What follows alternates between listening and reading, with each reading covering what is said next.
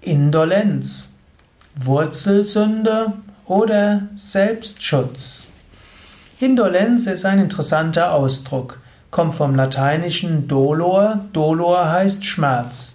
Indolenz heißt zum einen die Unfähigkeit, Schmerz zu empfinden. Es gibt sogar eine medizinische Krankheit, die nennt sich Indolenz.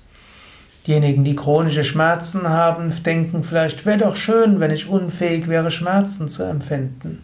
Aber so schön ist es nicht. Es gibt tatsächlich Menschen, die spüren fast gar keinen Schmerz. Das führt dann dazu, dass sie sich häufiger verletzen, denn sie merken gar nicht, wenn es weh tut.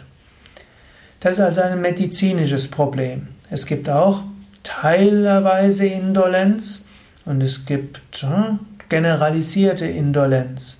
Es gibt Indolenz als Dauerzustand und es gibt Indolenz auch vorübergehend. Aber dies ist jetzt keine Medizinsendung.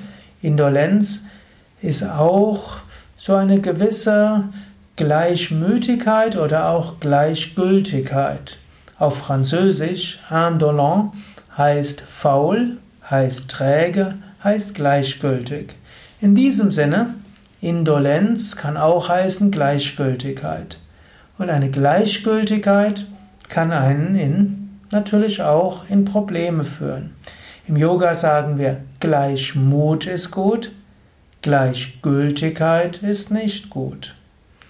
Es ist gut, einen gewissen Gleichmut zu bewahren, eine gewisse Gelassenheit zu bewahren und trotzdem engagiert zu sein und sich für die gute Sache einzusetzen. Gleichgültig zu sein ist Tamasik. Gleichmütig zu sein ist Sattvik, sagen wir im Yoga. Tamas ist träge, dunkel, faul, führt einen in Schmerz, Leiden und Antriebslosigkeit. Sattva ist rein, erhaben, voller Liebe, voller Freude, verbindend, lichtvoll. Sattva ist auch das, was zu Sat, zur Wahrheit führt, was von Wahrheit durchtränkt ist.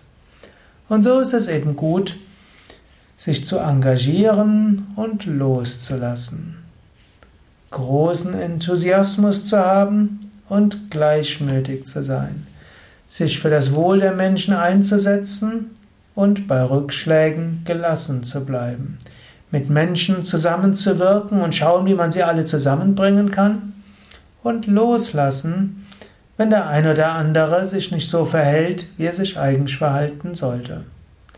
So ist also, hat Indolenz verschiedene Aspekte. Indolenz kann auch gleichmütig heißen, das heißt, man empfindet keinen Schmerz, wenn Dinge schiefgehen.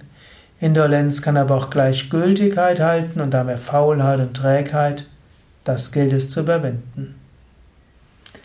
Das waren ein paar Gedenkanstöße zum Thema Indolenz aus dem Yoga Vidya Lexikon der Tugenden und Persönlichkeitsmerkmale. Man kann auch sagen, Indolenz ist auch eine Art Selbstschutz. Darüber habe ich jetzt gar nicht so viel gesprochen. Indolenz, Selbstschutz heißt, manchmal ist auch gut, dass man auch mal loslässt. Indolenz kann auch mal Faulheit sein. Und eine gewisse Faulheit kann ein Selbstschutz vor Burnout sein und Überforderung.